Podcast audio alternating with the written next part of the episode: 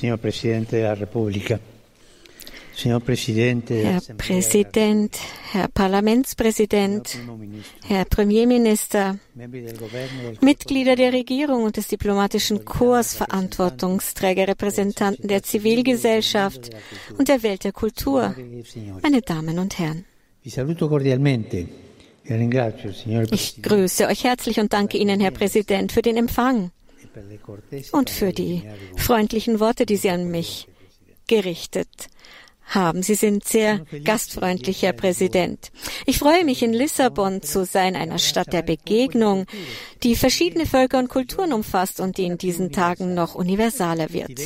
Sie wird gewissermaßen zur Hauptstadt der Welt und auch zur Hauptstadt der Zukunft, denn die jungen Menschen sind die Zukunft. Das passt gut zu ihrem multiethnischen und multikulturellen Charakter.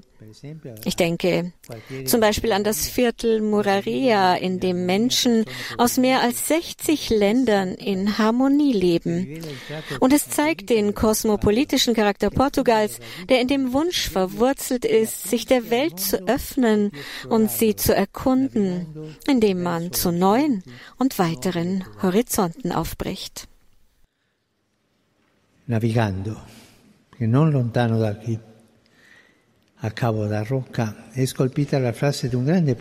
Aufbrechen. Nicht weit von hier in Cabo da Roca ist der Satz eines großen Dichters dieser Stadt eingemeißelt. Hier, wo das Land endet und das Meer beginnt. Jahrhundertelang glaubte man, dass sich dort die Grenze der Welt befand. Und in einem gewissen Sinne ist das wahr. Wir befinden uns an den Grenzen der Welt, denn dieses Land grenzt an den Ozean, der die Kontinente abgrenzt. Lissabon ist von seiner Umarmung und seinem Duft geprägt. Ich schließe mich gern dem an, was die Portugiesen zu singen lieben. Lissabon duftet nach Blumen und Meer.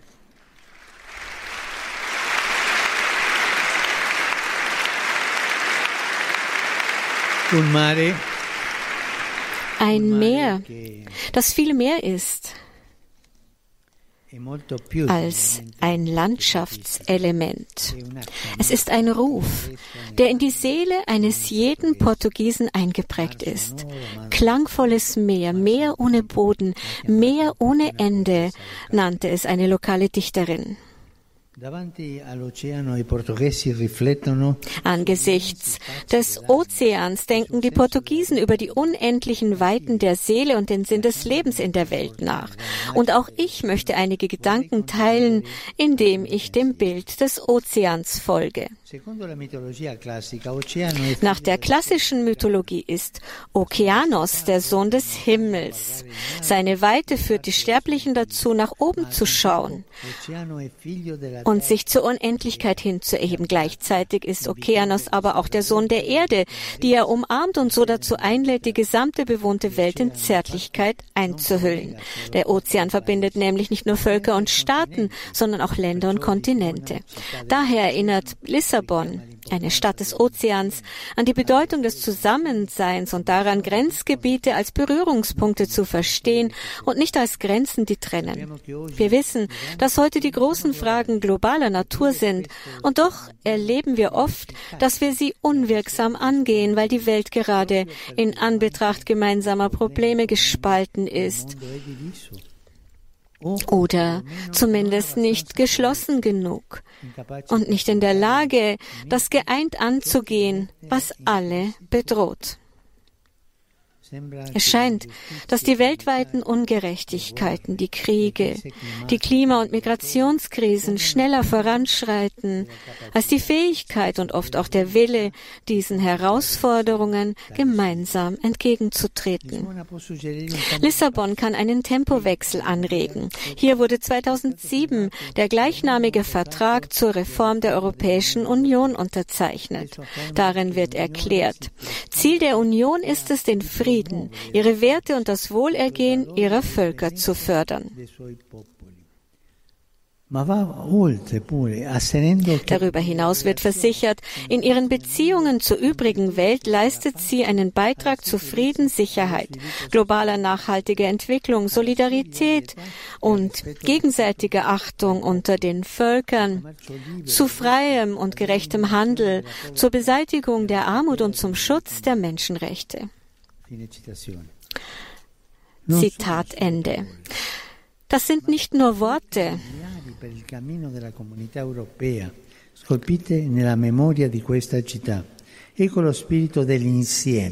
Es ist der Geist dieses Zusammen, der beseelt ist vom europäischen Traum eines Multilateralismus, der über den bloßen westlichen Kontext hinausgeht.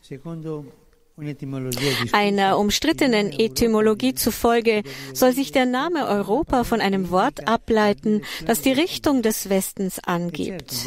Gewiss ist hingegen, dass Lissabon die westlichste Hauptstadt Kontinentaleuropas ist. Es erinnert somit an die Notwendigkeit, weitreichendere Wege der Begegnung zu eröffnen, wie es Portugal bereits tut, insbesondere mit Ländern anderer Kontinente, die dieselbe Sprache sprechen. Ich hoffe, dass der Weltjugendtag für den alten Kontinent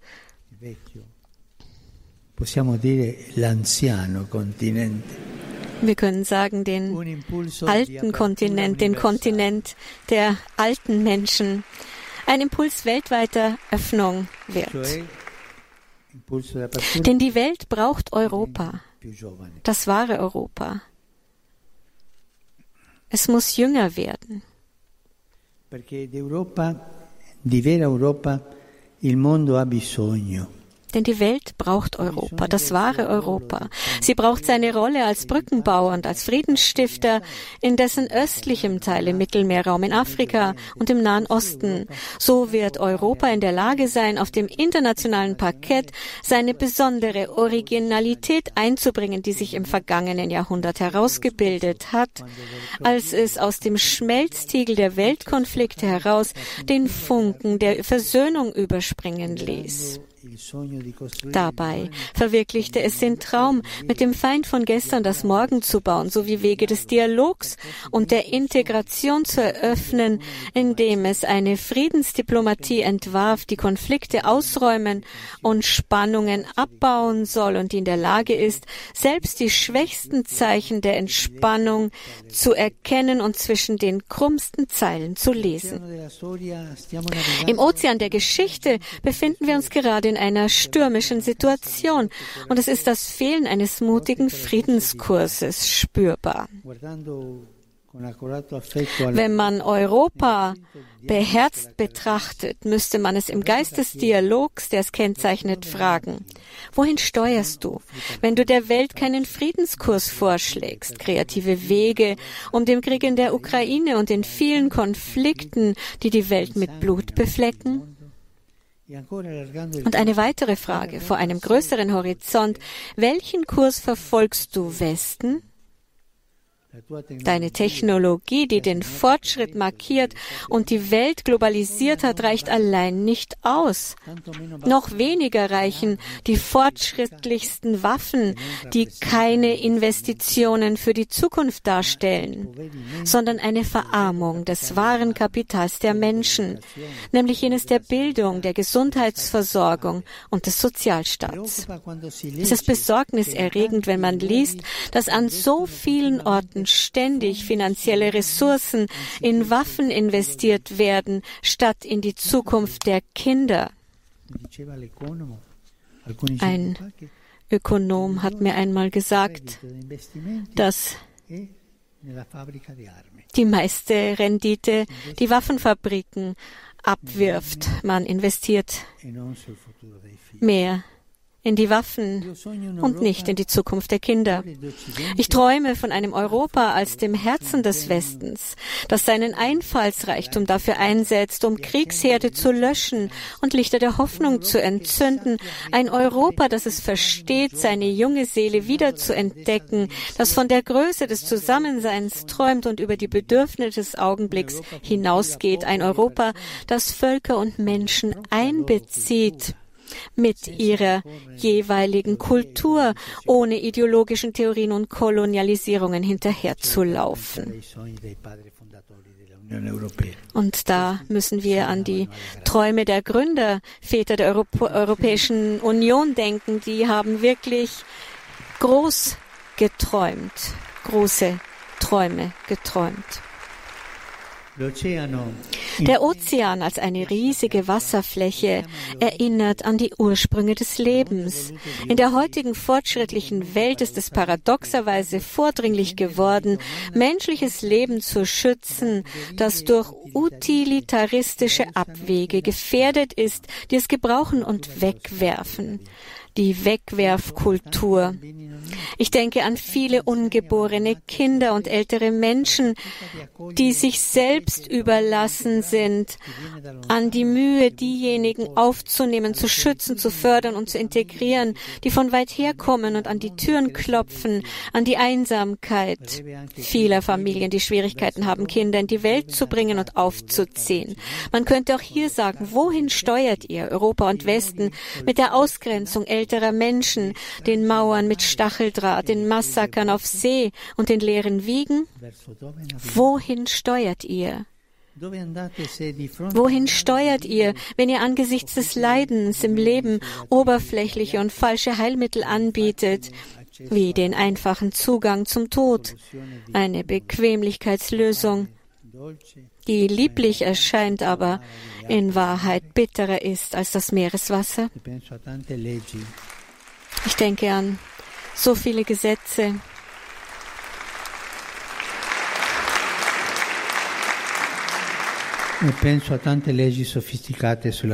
Ich denke an diese vielen Gesetze zur Euthanasie.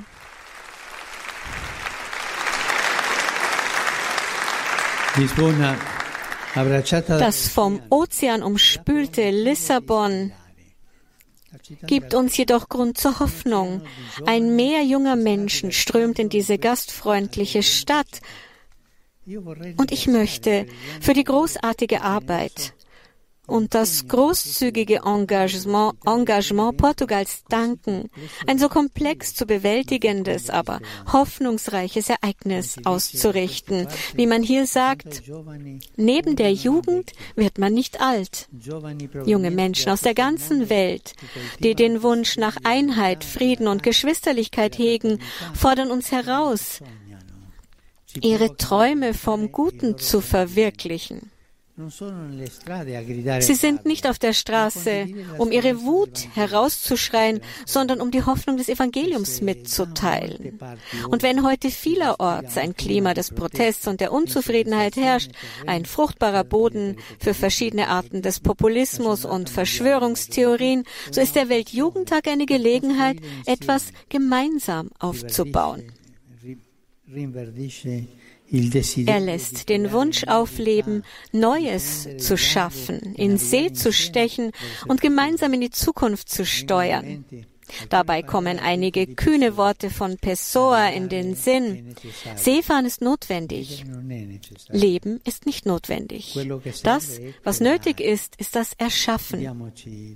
Bemühen wir uns also mit Kreativität, etwas gemeinsam aufzubauen ich stelle mir drei Baustellen der Hoffnung vor, an denen wir alle gemeinsam arbeiten können. Die Umwelt, die Zukunft und die Geschwisterlichkeit.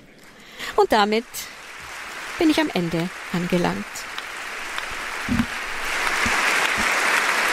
Ja, das war die Ansprache von Papst Franziskus hier im Kulturzentrum von Belém in Lissabon.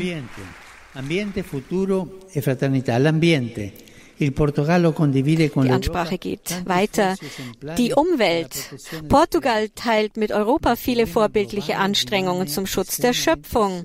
Aber das globale Problem bleibt nach wie vor sehr ernst. Die Ozeane erwärmen sich und ihre Tiefen bringen die Hässlichkeit an die Oberfläche, mit der wir unser gemeinsames Haus verschmutzt haben. Wir sind dabei, die großen Lebensreservoire in Plastikdeponien zu verwandeln. Der Ozean erinnert uns daran, daran, dass das menschliche Leben mit einer Umwelt in Einklang gebracht werden muss, die größer ist als wir selbst und die sorgsam gehegt werden muss, indem wir an die jungen Generationen denken. Wie können wir sagen, dass wir an die jungen Menschen glauben, wenn wir ihnen keinen gesunden Raum geben, um die Zukunft aufzubauen? So viel zur Umwelt. Die Zukunft ist die zweite Baustelle. Und die Zukunft sind die jungen Menschen. Aber viele Faktoren entmutigen sie, wie der Mangel an Arbeit, das hektische Tempo, denen sie ausgesetzt sind, die steigenden Lebenshaltungskosten, die Schwierigkeit, Wohnung zu finden und was noch beunruhigender ist, die Angst, eine Familie zu gründen und Kinder zur Welt zu bringen. In Europa und allgemeiner im Westen erleben wir eine traurige Talfahrt der Bevölkerungsentwicklung. Der Fortschritt scheint eine Frage zu sein, die die technischen Entwicklungen und die Annehmlichkeiten des Einzelnen betrifft, während die Zukunft doch erfordert, der Geburtenabnahme und dem Rückgang des Lebenswillens entgegenzuwirken. Eine gute Politik kann dabei viel bewirken. Sie kann Hoffnung schaffen. Sie ist nämlich nicht dazu berufen, die Macht zu halten, sondern den Menschen die Kraft zur Hoffnung zu geben.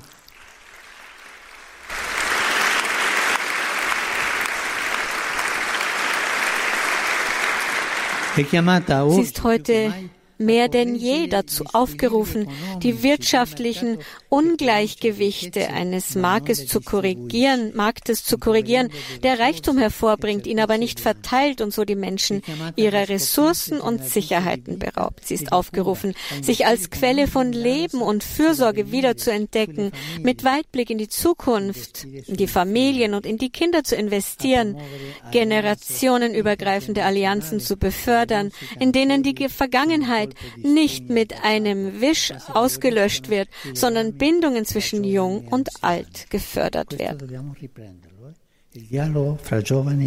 Diesen Dialog zwischen Jung und Alt müssen wir wieder ankurbeln. Und daran erinnert das portugiesische Gefühl der Saudade, das eine Nostalgie ausdrückt, eine Sehnsucht nach dem abwesenden Guten, das nur im Kontakt mit den eigenen Wurzeln wiederbelebt wird. Die jungen Menschen müssen ihre Wurzeln in den alten Menschen wiederentdecken. In diesem Sinne ist die Bildung wichtig, die nicht nur technische Kenntnisse vermitteln darf, wirtschaftlich voranzukommen, sondern dazu bestimmt ist, in eine Geschichte einzuführen, eine Tradition zu überliefern, das religiöse Bedürfnis des Menschen zur Geltung kommen zu lassen und die soziale Freundschaft zu begünstigen. Die letzte Baustelle der Hoffnung ist die der Geschwisterlichkeit, die wir Christen von unserem Herrn Jesus Christus erlernen. In vielen Teilen Portugals sind der Sinn für Nachbarschaft und Solidarität sehr lebendig. Doch im allgemeinen Kontext einer Globalisierung, die uns zwar näher zusammenrücken lässt, uns aber keine geschwisterliche Nähe gibt, sind wir alle aufgerufen, den Sinn für Gemeinschaft zu fördern angefangen beim Aufsuchen derer, die neben uns wohnen. Denn wie Saramago feststellte, was der Begegnung den wahren Sinn gibt, ist die Suche, und man muss einen weiten Weg zurücklegen, um das zu erreichen, was nahe ist. Wie schön ist es, wenn wir uns als Brüder und Schwestern wiederentdecken, wenn wir uns für das Gemeinwohl einsetzen und dabei Gegensätze und Unterschiede in den Ansichten hinter uns lassen. Auch darin sind uns die jungen Menschen ein Beispiel, die uns mit ihrem Ruf nach Frieden und ihrer Lebenslust dazu bringen, die starren Zäune der Zugehörigkeit einzureißen, die im Namen unterschiedlicher Auffassungen und Glaubensüberzeugungen errichtet worden sind. Ich habe von so vielen jungen Menschen erfahren, die hier den Wunsch hegen, einander zu Nächsten zu werden. Ich denke an die Initiative Missao Pais, die Tausende von jungen Menschen dazu bringt, in Randgebieten, vor allem in Dörfern im Landesinneren, missionarische Solidarität im Geist des Evangeliums zu leben, indem sie viele einsame ältere Menschen besuchen andare a trovare molti anziani soli. E questa è un'unzione per la gioventù. Vorrei ringraziare e incoraggiare accanto a tanti ich möchte neben den vielen Menschen in der portugiesischen Gesellschaft, die sich um andere kümmern, auch der Kirche vor Ort, die fernab vom Rampenlicht so viel Gutes tut, danken und sie ermutigen. Brüder und Schwestern, fühlen wir uns gemeinsam geschwisterlich dazu aufgerufen, der Welt, in der wir leben und diesem wunderbaren Land Hoffnung zu geben. Gott segne Portugal.